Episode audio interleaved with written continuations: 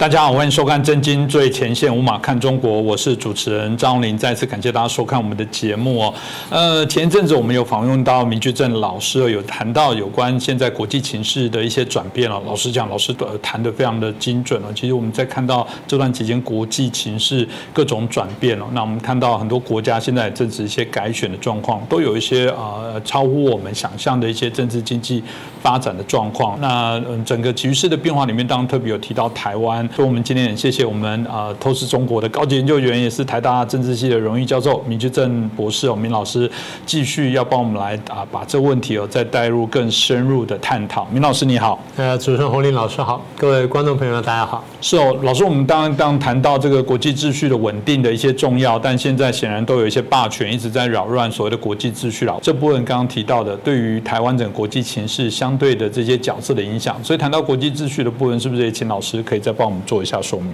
对，那国际秩序在我们政治学当中，尤其在国际关系学当中呢，是一个很重要的概念。也就如果这个是国际社会没有了基本的秩序的话，那大家生活都很困难。我这样讲，大家可能觉得很抽象哈。我们讲具体一点，讲了我们现在生活的这个这个社会，不管你是台湾社会啦、日本社会、大陆社会或美国社会，如果没有了基本秩序，那会怎么样子？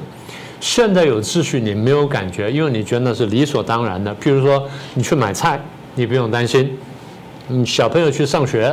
呃，送去学校，你不用担心；然后你去上班，你也不用担心；你去这个银行提款机去提款啦，或者什么去提点钱了，你不用担心；你去吃饭啦、看电影啦、逛街什么，你不用担心。这都是因为有了一个秩序在。如果没有秩序的话，你会怎么样呢？买菜的时候，你的担心说：第一，会不会有人来抢我？第二，就是最后会不会世道乱到，就我到那边之后没有菜可以买。大家已经有过感受了，有时候是没有菜买的啦。上学，小朋友去上学路上会不会被人家绑走，或者会被人家这个枪枪杀，甚至呢会打起来或干什么？或进了学校之后呢，学校里面会不会有人出来扫射？然后再去上班，那我去上班的话会不会被抢？然后再来就是。我去上班的公司会不会出问题？他根本就存活不下去，然后就根本不敢开公司。为什么？因为人家一天到晚来收保护费，是来砸我们的店。好，再来说提款，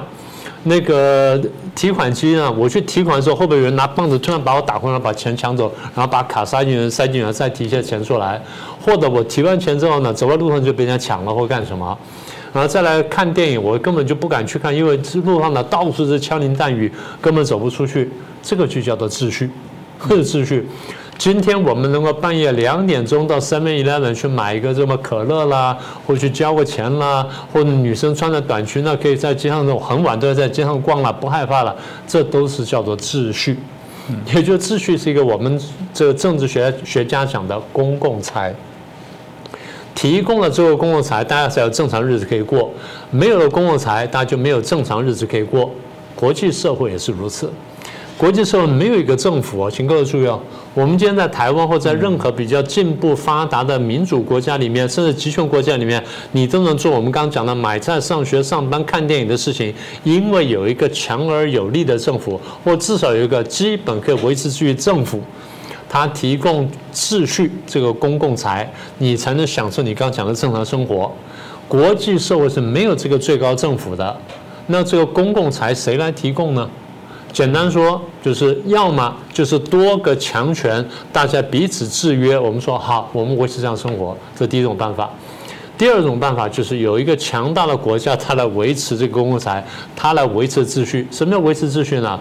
好了，我们就这样过过日子了，然后就这样买卖什么呢。如果有谁破坏秩序，我这个强国就要出来打他。我提供了公共财，所以我的角色是什么呢？国际警察，我虽然不是国际政府，但是我是国际警察。国际警察呢，因为他是他是他不是政府，所以他没有完全负责的概念。国际警察是，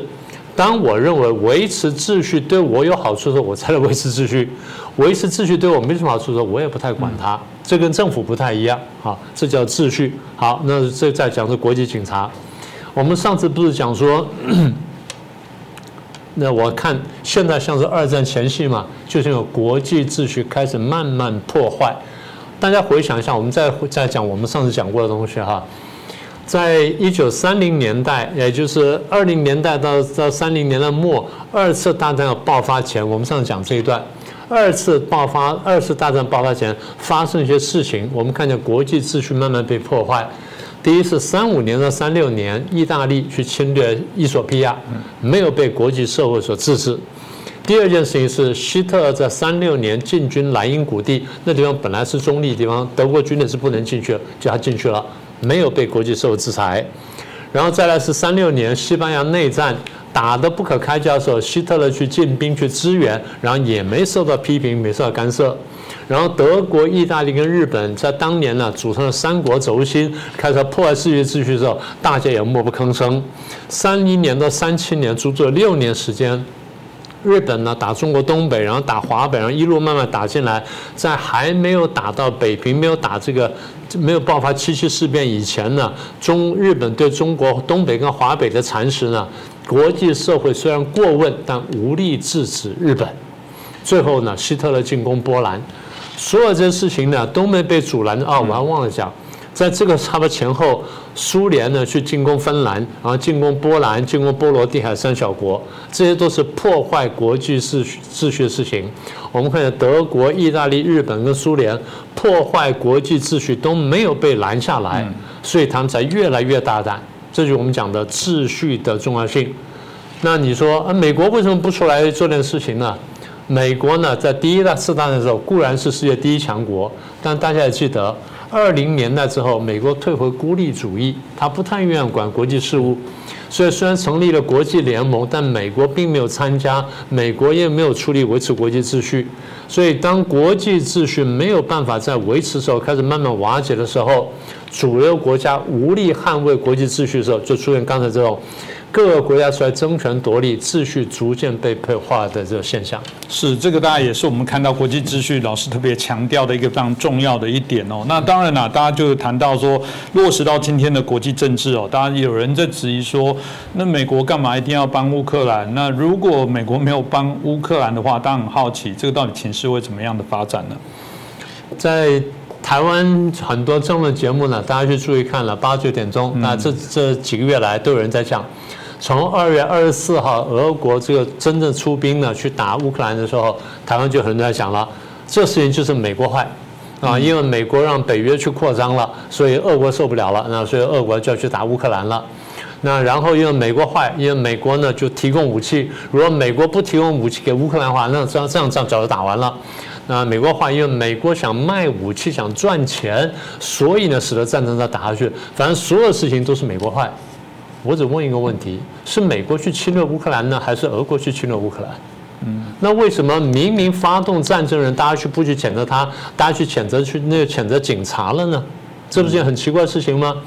就像我们讲的啊，你出去这买菜被抢了，你钱为什么不收好？那为什么让小偷看到？为什么要盗匪看到呢？你不去抓小偷，不去怪盗匪，就你去怪那个被抢的那个受害者，这不是更怪的事情吗？好，那我们上来讲啊。如果美国和欧洲在这次姑息了俄罗斯，然后不去帮助乌克兰去对抗俄罗斯的话，那下一步俄罗斯一定是并吞了乌克兰之后呢，就合并白俄罗斯，所以俄罗斯、白俄罗斯、乌克兰就合并成一个国家，这是一个比原来要强大的国家。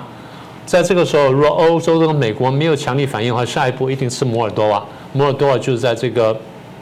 乌克兰西南方的一个比较窄、比较小的国家啊，比台湾小一点点。他把摩尔多瓦吃掉。如果西方再没什么反应的话，那下一步一定吃乔治亚、亚美尼亚、亚塞拜然，也就是黑海、里海那一块。就是俄国若拿到这块，就到达前苏联那个地方，他就可以掌控附近的周边的国家，跟掌控油源跟油跟这油路。好，如果再没有反应的话，他就会像一九四一年一样，吃掉爱沙尼亚、拉脱维亚跟立陶宛。啊，就是波罗的海三国，再没有反应的话，就要吃芬兰，就要吃瑞典，然后就要吃波兰。那么也就是我们常讲的，俄国就会变成今天的希特勒，普京就今天希特勒，俄国就当年纳粹德国。我们一再讲的就是国际秩序的重要性，所以一再提醒大家，大家不是要去谴责警察，但要谴责强盗才对。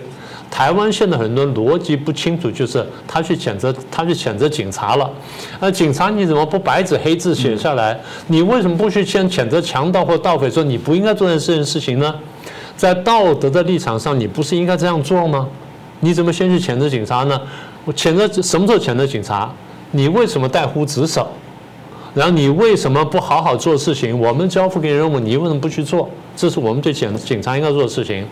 所以普京就是今天的希特勒。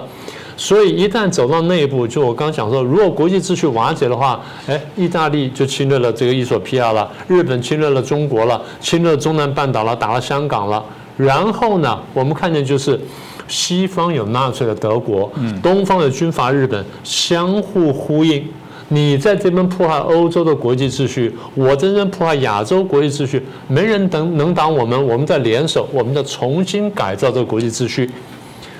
我们怎么改造国际秩序呢？德国跟日本如果当年打赢的话，他们自己这样想的，日本是这样想的。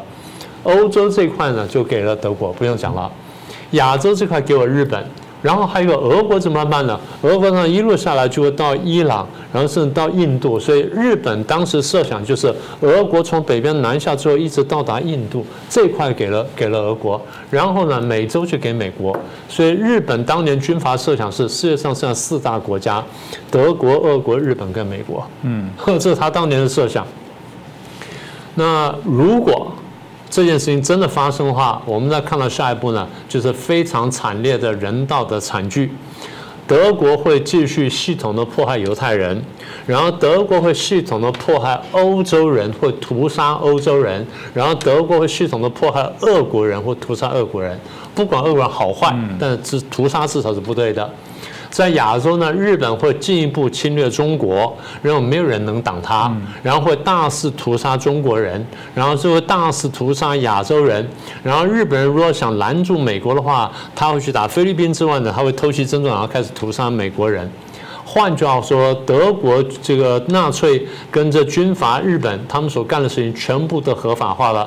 你所看到当年惨绝人寰的事情呢，会以十倍、百倍的这种速度呢，向东西两大洲呢在扩张。我们看见的就是这种故事。是，如果照老师所说的部分呢，这个普丁等于就是当时二战的呃希特勒，大家就很好奇，那中共呢？中共如果他会他会做什么？他的角色会是什么呢？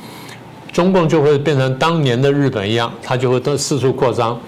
呃，我这样讲，大家可能会不太服气。大家讲你这样讲没有道理，我说有道理，因为我们不用看远哈，我们就光看这几年，也就我们节目做了这几年下来，我们提到一些事情，这些事情呢，过去我都只是很简单讲了。那现在因为刚好到这话题上，我们把它讲讲讲详细一点。我要讲的重点就是。中共这几年来不断的在破坏国际法、国际秩序，然后呢挑战，甚至想推翻普世价值，推翻我们相信的民主、自由、法治、人权等等这些我们珍惜的东西。中共为什么这样做呢？它有两个来源啊，第一个来源就是它的意识形态，也就从一开始呢，共产主义就是反对现行的国际秩序的。他认为所有这些东西呢，都是资本主义或是资产阶级所带来的。那这不管说你们所谓的人道主义啦、民主政治，全部是假的，全部是假的，因为它背后都是阶级，也就是这些资产阶级其实在搞这东西，他麻醉你们，让你们不要去看见我们无产阶级受到迫害，从而唤醒无产阶级意识，然后最后推翻我们资产阶级，把我们这既得利益者全部扫汉，然后去去平分大家好处。他这样讲的。他的话呢很荒唐，但是他的话却很有鼓动性，因为他直接向最底层被迫害的这些人去去诉求。这个道德理念本身是对的，但他手法是非常残忍的，他鼓吹是暴力斗争。那你说这样鼓吹暴力斗争什么不对呢？不对，因为后来当这些想法出来之后，大家发现人道主义真的是对的，我们真的不应该这样迫害下下层的这些无产阶级。那怎么办呢？我们立法。我们从北欧，从从英国开始立法，然后开始保护这些下层人，比如说工作时间减减减少，要有最低的工资，然后要好的工作环境，然后不得这个雇佣怀孕的女工，然后不得用童工等等，然后环境要改善，然后工资要提高。所以呢，这个资本主义或者所谓的资本家或者说资产阶级，他看见问题之后，他自然有这个人道精神，他开始慢慢开始改善。当然，这跟无产阶级崛起有关系。也就是我们不必用共产主义的暴力革命，同样可以达到就照顾下层人的这种结果。而共产主义想法是挑起种族或挑起族群或挑起阶级之间的斗争，然后利用阶级跟阶级之间的斗争呢，然后达成他共产党去总统治全世界这么一个目标。我们再说一次，我们不是反对说你们不不不是说你一定不能修改国际秩序，我们谈的是你用哪一套新的更好的国际秩序或国际道德准则来取代现有这一套，除非你能证明比我们更好。否则，我现在看见就是大陆上阶级开始压迫，然后这些呃特权分子、这些官二代也好了、红二代也好了，或者是党员也好呢，或者这个中共官僚也好，他们去欺压老百姓。我们看见是一个更不公平的欺压更厉害的社会，然后底层人呢没有保障、没有发声，然后根根本完全没有翻身机会。在我们社会里面有，我们努力读书，是我们去考试，我们去工作，我们慢慢给爬上来。我们会晓得说，只要我努力，明天会更好。但在专制社会里面，在一个有特权阶层笼罩的社会里面，这种事情是不会发生的。所以，中共在内部这样做，我们都看见了，外部也出现同样的事情。我们前几年不是讲说南海岛礁的问题吗？我们先举这个例子。呃，美国人后来就发现，他说中共当初答应我们，南海呢这些礁呢，我们不会化礁为岛。我们先解释下岛跟礁的差别。礁就是海水涨潮的时候，它会沉没在海水底下，这是礁；岛就是在这个海水涨潮的时候，它仍然突出于水平面的，这叫岛。但是岛还有一个另外一层含义，就是这岛能够维持人的生命。换句话说，它至少要有水、有食物、有遮蔽。遮蔽你可以人可以利用什么树木去去建造出来。但水跟食物是基最基本的，所以这是对岛最严格定义。最浅的定义就是海水涨潮之后，它仍然超过海平面的，然后就扎扎实的土地的，这叫岛。那礁就是会在海平面涨上之后，它沉没在底下的。中共答应我不把礁划为岛。二二零一三年，他开始化礁为岛。五年之后到二零一八年，美国发现中共建了七个岛，然后有三个岛非常大，我们在这讲。菲律宾这两年发现中共正在建造第八个。习近平呢，当初信誓旦旦的跟美国的总统保证过，我不会将这些礁呢化为岛，这第一个。第二，我不会把这些东西呢变为军事基地，我没有军事化的意图。中国现在全干了，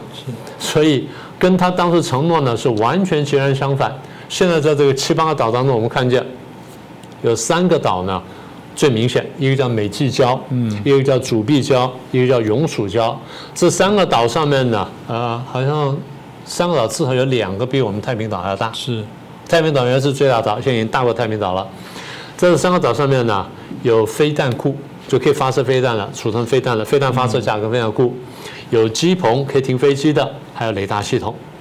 那么，美国还曾经拍过照片，在永暑礁附近呢，有看见超过四十艘船舰停泊，其中呢有比较大型的战舰。所以综合下，我们看到中共这几年来在南海的作为呢，在西方的这个眼中看起来，就是你不信守承诺的一个具体象征。也就是说，你对我们撒谎。这说来，香港也是一个老师刚刚提完，让我感觉到最不守承诺。我想，对于我们的香港的观众的来讲，那应该是最痛的部分了。对呀。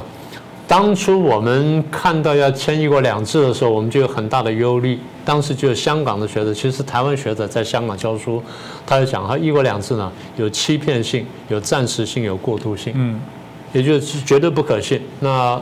当时因为香港人没什么选择，我就跟一些香港朋友讲，我说可能不太可靠。以我对中国了解不太可靠，所以二零一九年这个反送中运动出来之后呢，我当时就非常忧虑。中共当年是信誓旦旦的跟英国人讲，也跟全世界讲，也跟香港讲，我们五十年不变，也就是一九九七年过渡之后呢，我们不会改变香港。那这个这个承诺呢，他说我们非常庄严的写在中英联合声明里面，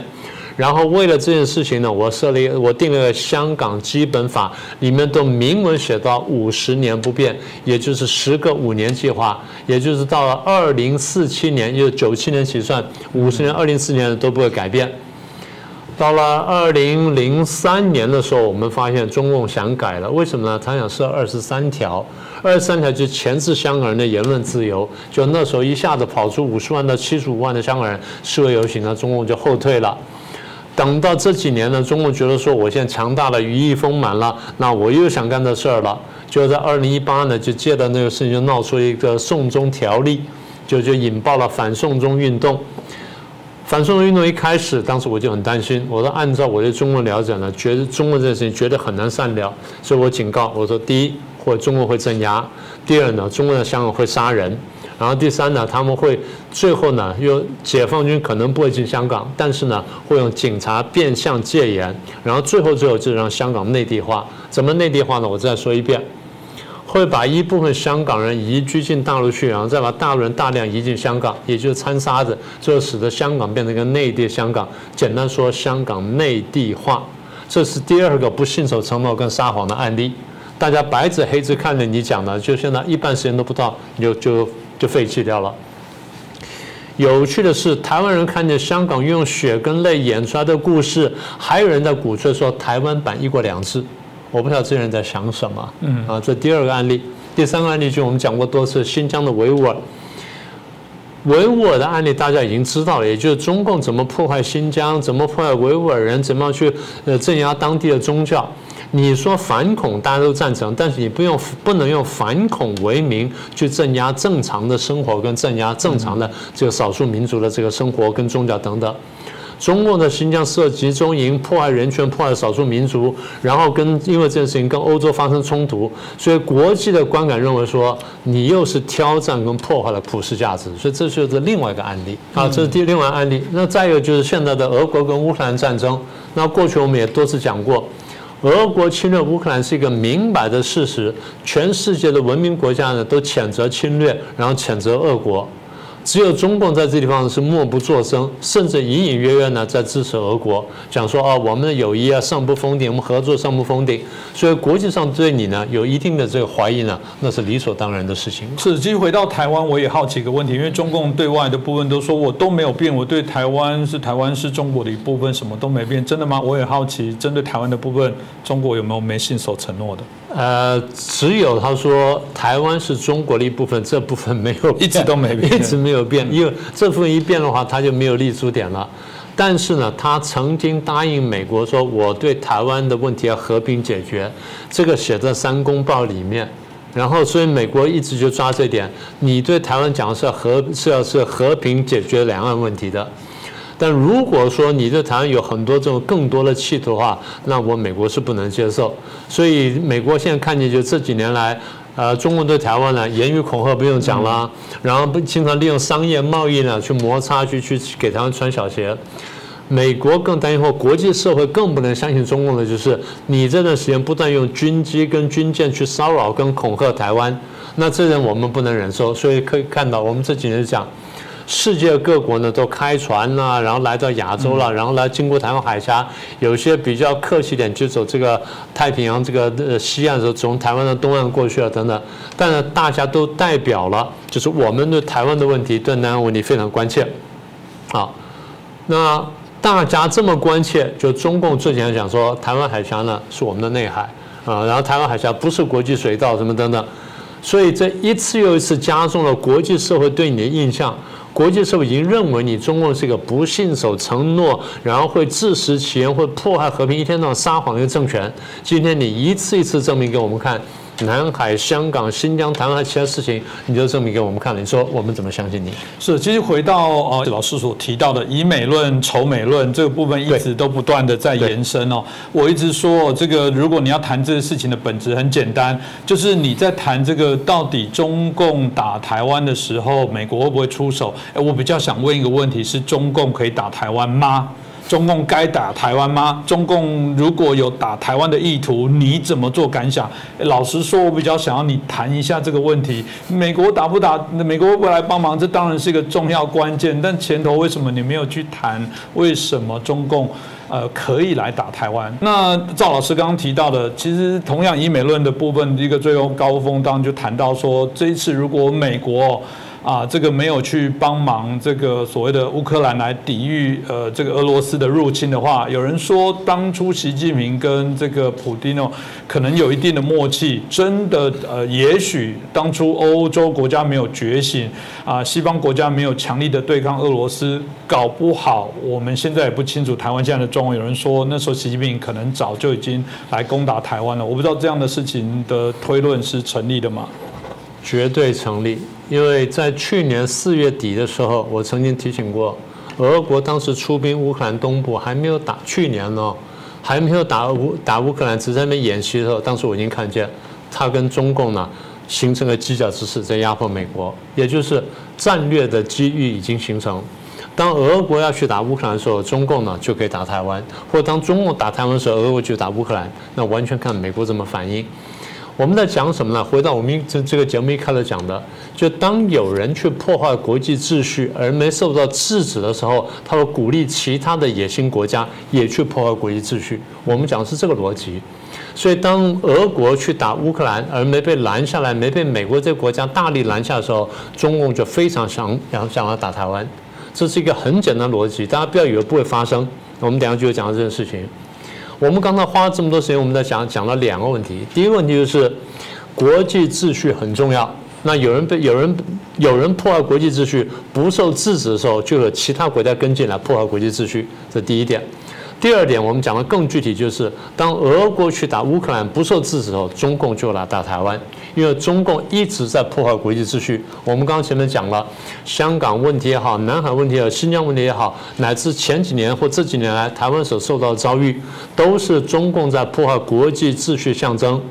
你说啊，现在台湾有很多这个晚上这政论节目来讲啊，因为就是美国去帮助乌克兰，所以战争才打久了。如果美国不打不去帮乌克兰的话，那俄国把乌克兰打掉，就发生刚刚讲的进一步的事情，那中共就来他打台湾了，就这么简单。所以野心加了这个逻辑呢，大家得看懂。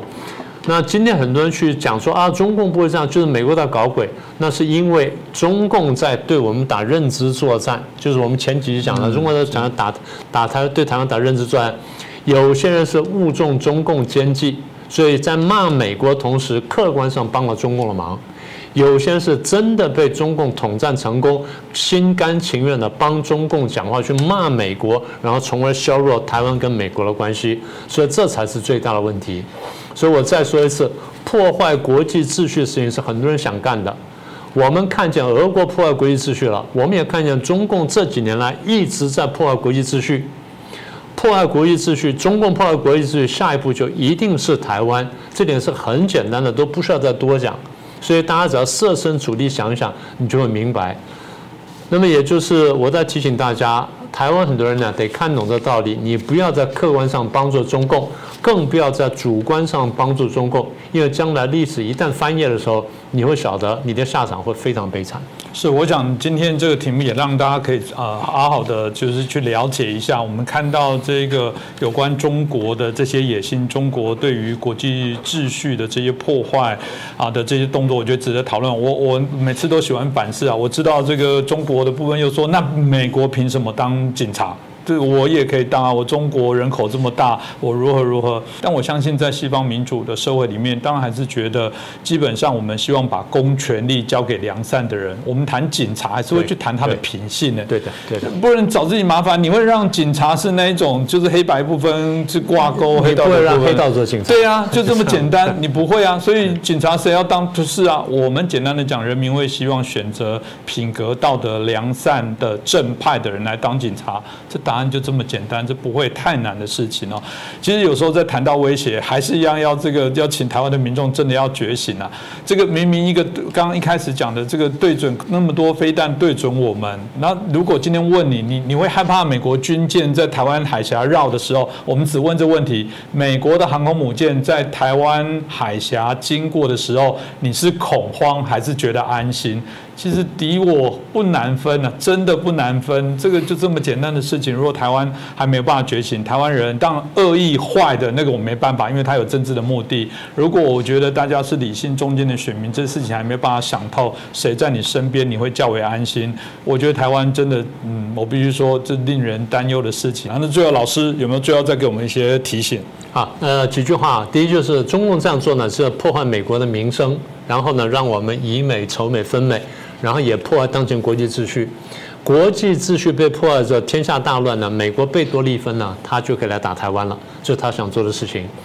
所以，美国帮助乌克兰呢，不是卖军火，也不是挑战俄国，他是在维持国际秩序，维持和平。反过来说，如果美国不帮助乌克兰的话，那中共打台湾，到时候各位在国际的电视新闻上面，国际新闻看到的逃难的，就是不是乌克兰人，就是台湾人了。嗯，台问题是台湾逃难还真的没有邻国可以逃，我觉得这也是大家必须要思考的部分。台湾没得逃，台湾就是一个独立的一艘船，不像我们还有临界的其他的一些国家。只有回到我们一开始所提到的，当日本的前首相安倍晋三他展展现出对台湾的友善，提醒说不要让台湾觉得孤单，我很难想象还有人在反对去缅怀安倍，去感谢他对于日本民众的这些提醒，希望来对于。台湾的援助，这个我想都值得我们今天好好来审视一下。再次感谢明老师，也感谢大家的收看。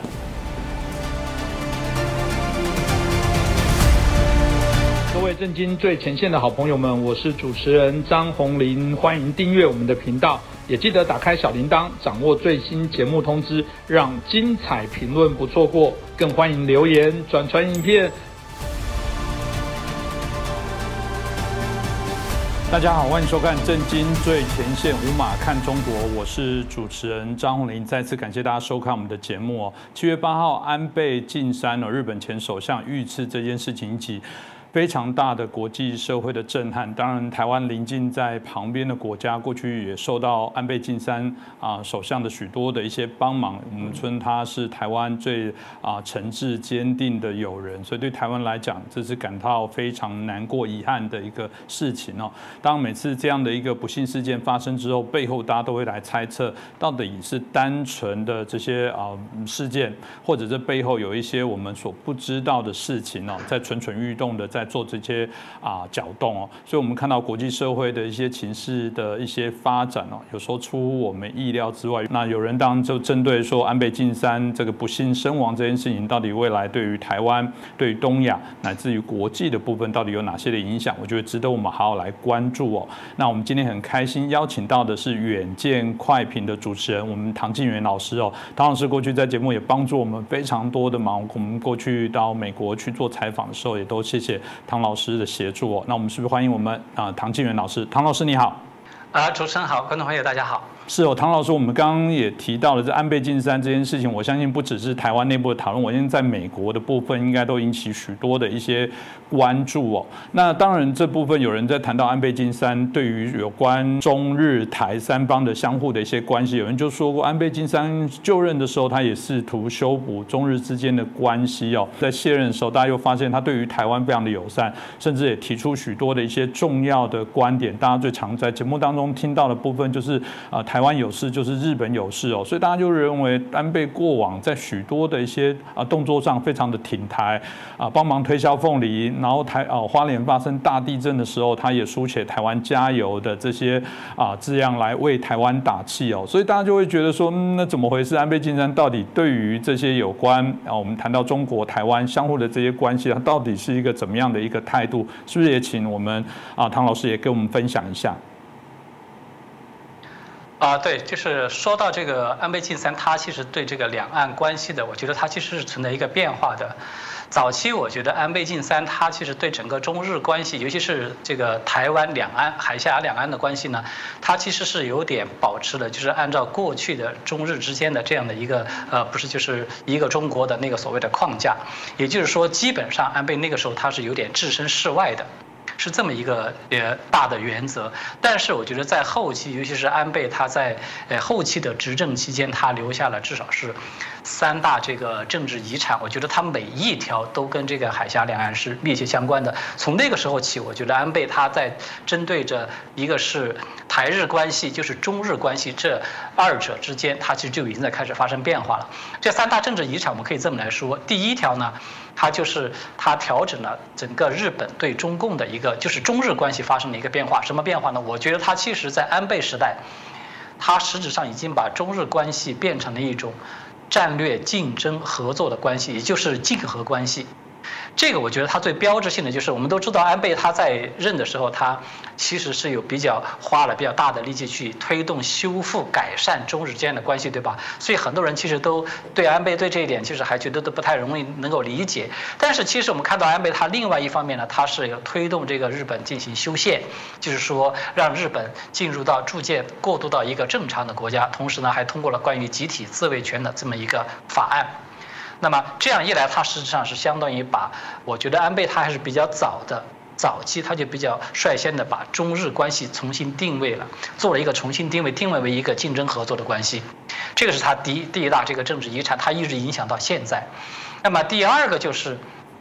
安倍呢，他是率先提出了一个自由开放的印太战略的这个构想，这一点其实很多人可能都不太能够知道的，因为诶，我们都知道这个印太战略嘛，尤其是在美国，从这个呃川普政府到现在的拜登政府是吧，都有提出了自己的印太战略的一个构想。其实这个概念最初的提出者是安倍提出来的，而且他在作为一个标志性的事件，就是他当时提出这个印太战略构想的时候，还提出了一个呃四方安全对话机制，也就是我们现在的这个跨的，也是被。称为这个印太小北约的这么一个框架，这个框架也是安倍他就是率先提出来的，它是一个标志性的东西。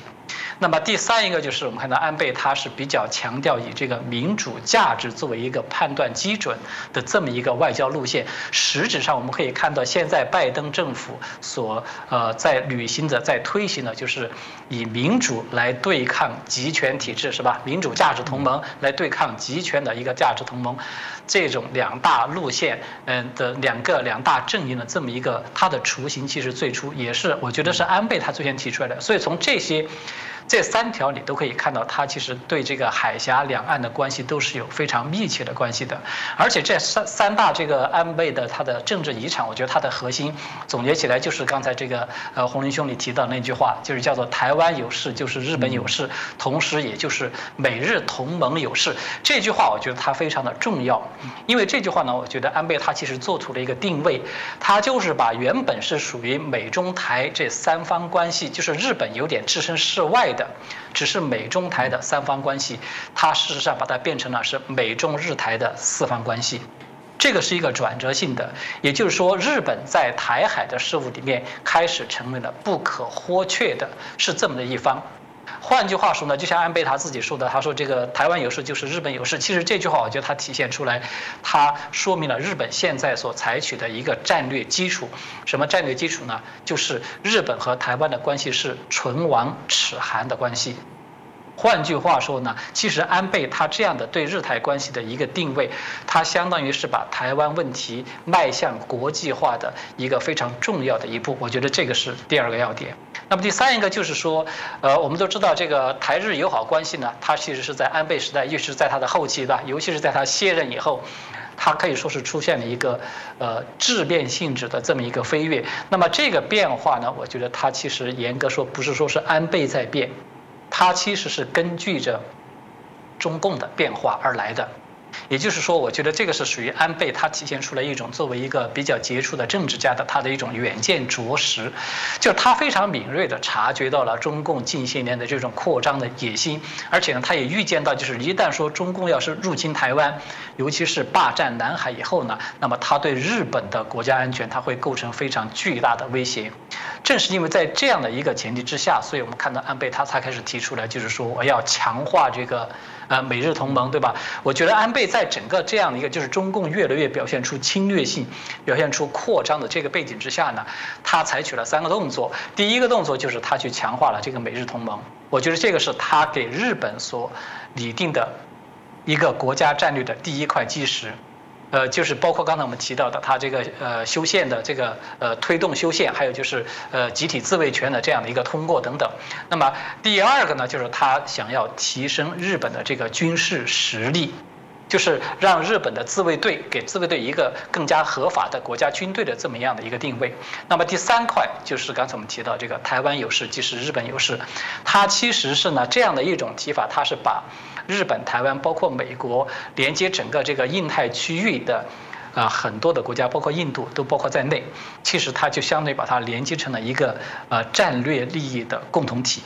所以呢，我觉得从这个角度上面来讲，就是安倍他其实等于是重塑了整个日台关系。他不仅重塑了日本的从一个战败国到过渡到一个正常国家的国家身份的认同，安倍他起了一个非常关键的作用，而且他是等于是重塑了这个日台的关系。我觉得这一点是让中共感到最恐慌，也是最痛恨的一个焦点。这是为什么看到呃，就是中共现在放纵这个舆论对安倍进行这样的一个非常侮辱性的这种刺激的，我觉得是最。主要的一个原因。那我们回过头来看到，呃，其实我们呃，不管是我们在七月八号当天最早让我们震撼是英国啊，这个啊首相强生哦辞掉这个党魁，后来当然没过多久就发生了安倍晋三的被刺杀的这些事情哦。不过言两个人过往都是在国际社会里面对于威权对抗啊，甚至对于啊中共啊对于反共的部分这些立场来讲是较为鲜明，提出一些警告，所以大家难免会说，嗯，这自自然对于中共来说会无所不用其极的，透过它可以运用的管道，过往会透过商业的压力，透过它里面过去去资助、按住的这些政治的敌手来去诋毁，甚至呃过往都有听过利用资讯的一些资讯假新闻的部分来攻击对他啊这个不友善的各国的这些政治人物哦，所以大家就会谈说，那安倍晋三这件事情真的是这么单纯的，只是因为凶嫌说的哦，因为母亲因为宗教的原因哦，让他家。家破人亡，或者这背后有一些不单纯的原因，但不管怎样，大家还是会有一些嗯阴谋论，会觉得怎么会这么巧？怎么会是这样子？真的这些人背后没有从各式各样的方式来做一些扰动吗？所以，呃，老师您怎么看待这个事件呢？呃，我觉得这个事情要从两个方面来看。呃，首先第一个就是我们从目前就是官方啊，尤其是日本的官方这边公开的信息来看呢，表面上就是这个凶手嘛，山上彻也，他对这个刺杀安倍呢，他并没有提到说有直接看到有与中共相关的这种因素了。呃，就像刚才你已经提到的，呃，就是至少目前不管是媒体的报道，还是包括这个呃，就是日本的警方所透露出来一些信息，说这个山上彻也呢，他自己的交代说是因为他的母亲加入到了一个宗教团体，呃，而这个像因此呢，像这个宗教团。里去进行了大量的捐赠，导致自己的这个破产是吧？经济陷入了困境，然后呢，这样引起了他的仇恨。那么他本来是说他想要去刺杀那个宗教团体的领袖的，但是呢，他又无法接近这个呃宗教团体领袖。那么结果他无意中是在去年的九月份，他看到了说安倍。诶，就是有出席的，就是发表了一个视频。这个视频呢，其实是安倍为这个相关的这个宗教团体所举行的一个这个呃集会，一个这么一个活动，就做了一个致辞。然后呢，他就觉得这个是安倍与该团体呢是关系密切，所以呢，相当于是迁怒，就是把他的这个仇恨呢转移到了安倍的身上去。其实这个说法呢，我个人觉得他是。呃，比较比较另类的这么说吧，就是我觉得他是比较牵强的，因为呢，我们都知道，就是安倍毕竟他是一个政治家，是吧？在这种日本这样一个比较成熟的民主体制里面，一个政治家他为了表表现他对这个多元文化的这种包容嘛，那么他比如说去出席一些也非政府组织举行的这样一种活动，尤其是还带着一定的这个宗教色彩的一些团体他们搞的活动。其实可以说是非常正常的一件事情，就是说他去出席一些活动，并不等于说他就认同这个宗教团体的理念，也不等于说他就跟这个。团体是吧？跟这个宗教是不是有非常密切的关系？甚至是不是还有利益交换的关系等等？我觉得这是完全不同的两回事情。在民主国家，谁都知道，作为一个政治人物，你去出席这样的一些这种活动活动呢，它更多的是一种礼仪性的，呃，是带有这样一种就是社会价值观，为了凸显民主社会的社会价值观，去参与的这样的一些活动。但是呢，如果说仅仅只是因为这么一点儿，这个凶手他就认定为说是啊，安倍跟这个团体他有密切的关系，他就这个仇恨就转移到了安倍身上，务必要除之而后快，要痛下杀手。呃，我觉得这个理由至少在我看来是比较呃牵强，就是很难有一个呃让我觉得有说服力的这么一个理由。这是第一点。第二点呢，就是说我们其实从另外一个角度啊，从犯普通的犯罪学的这个角度来看，就说。一个犯罪行为发生了，从这个犯罪行为里面，谁是受益最大的那一方那个人，他理所当然应该就是头号的嫌犯。就说我们，呃，这个山上彻也不管他是不是出于一种单纯的个人的恩怨，还是说他出于另外的有一些这个政治动机，呃，我们现在还暂时无法去下这个定论。但是安倍遇刺。这个结果的本身，可以说中共是获利最大的，这个是一个不争的事实，对吧？因为我们从中共自己的表现都可以看出来，你看中共这个外交部的发言人赵立坚，他都是掩饰不住的，可以说在偷着乐嘛。包括习近平，他虽然也就是作为外交礼仪上不得不发了一个这个唁电，但是其实他都足足的迟到了一天的时间。尤其是大家都看到了，就是中共官方放任这个中共民间啊，呃，对安倍这种啊，就是可以说是狂欢式的庆贺，呃，非常夸张的很多的这样的一些行为和语言，可以说是突破了呃人人间这种道德人伦的这种底线的这么样的一种状态。这种状态它并不是说是完全是民间的声音，我们都知道，在中国大陆这个民众的这个大众的舆论，它是受到中共官方严厉的管控的。呃，在中国大陆，其实除了就是这些，就是对安倍的这个遇刺去进行狂欢、去庆贺的这种声音以外呢，其实还是有不少的呃，针对着安倍的这样去发表一些悼念呐、同情呐，或者是惋惜这样的一些言论。但是这样的人都受到了严厉的压制，受到了打压，甚至很多人还不得不出来道歉。所以你就可以看到，中共官方对整个大陆民间在这一次的这个舆论上，它是有导向的，它是通过这种对舆论的控制。明确的，他就是在释放这样一种对安倍的遇刺呢，表达一种幸灾乐祸、一种落井下石的这么一种情绪。这个可以说，它就不是民间了，它其实曲折的反映出来，它就是中共官方的态度。所以，那为什么中共它这么会出现这么一种跟所有国家都不一样的这种态度？我觉得这背后其实就是说明，它恰恰说明中共对安倍就是置之于死地呢。中共可以说。从动机上讲，他是有这样的一个动机的，他只不过是说我们现在没有这样的证据能够证明说中共他有亲自参与到这个事情里面来这个动手。我觉得他其实只是这么一个角度。那么从另外一个这个方向上来看，就是我们可以说安倍他是这个台日关系的一个重要的支柱了，对吧？安倍遇刺呢，他的确是客观的说他是日本政界失去了一个对台日的这种战略利益，以一个非常有远见着实，同时也非常有巨大的影响力。的这个政治家，这个对台日关系它是造成了一定的损失的。那么这个局面可以说，它也是中共非常乐于看到的这么一个局面。所以我觉得，我们综合起来说，就是无论是中共官方的表现，还是中共放纵纵容民间的这些小粉红的这种舆论，针对着安倍的所释放出来这些信号，它其实相当于说了一句话，什么话呢？就相当于在鼓励凶手，你干得很好，你做了我们想做而。没做到的事情，我觉得它其实基本上就释放这么一个信号。所以，如果说我们要从这个角度上面来看，我们可以说，中共其实就是相当于这个凶手的一个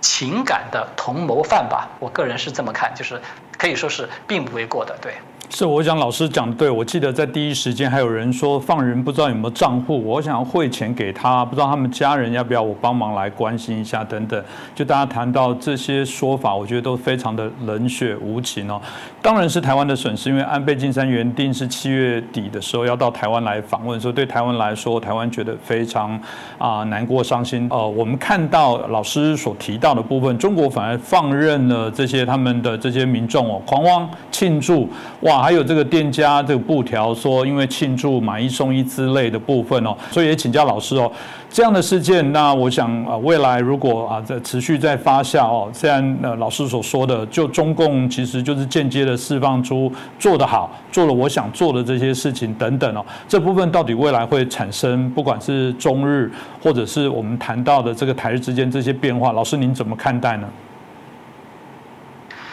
呃，首先第一个呢，我觉得就是中共他现在放纵这些粉红人群吧，就是对安倍遇刺表现出来的这种狂欢行动，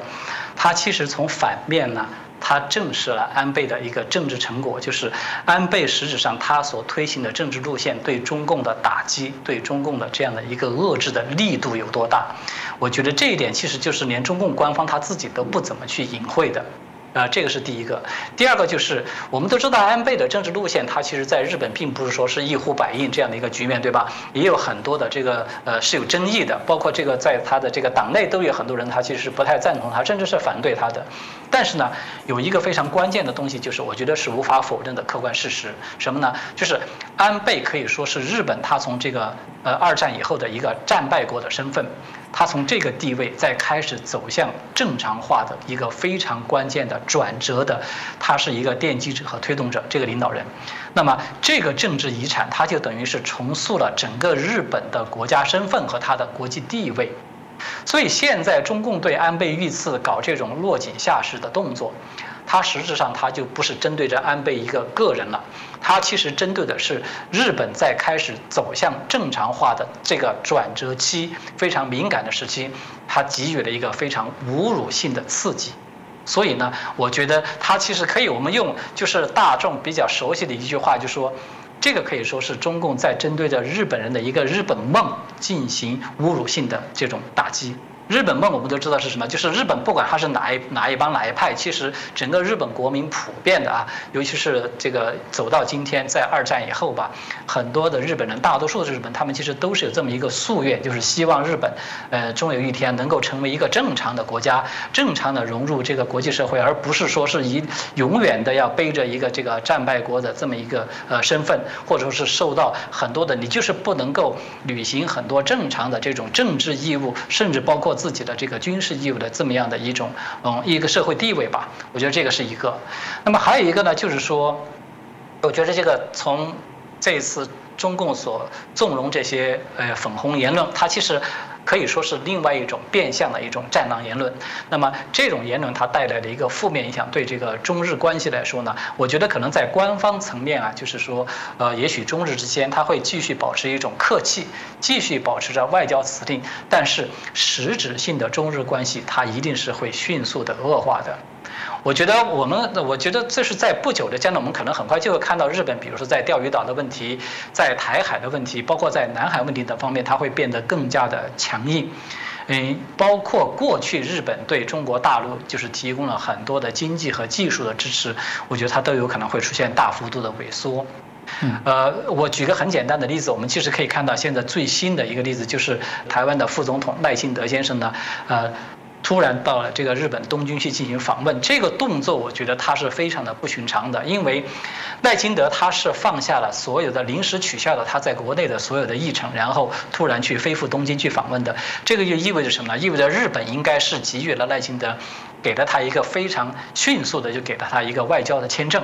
然后呢，使得外这个赖清德他可以就是到进入到日本去进行访问。虽然日本官方的名称是说说他只是以私人的身份前去对安倍进行一种吊唁，但是谁都知道，因为赖清德他的这个官方身份非常的敏感嘛，他到这个安倍的这个府邸去进行吊唁的时候呢，当时是呃台湾这边驻日本的这个呃呃就是经文处的代表是吧？谢长廷，我就是陪着他。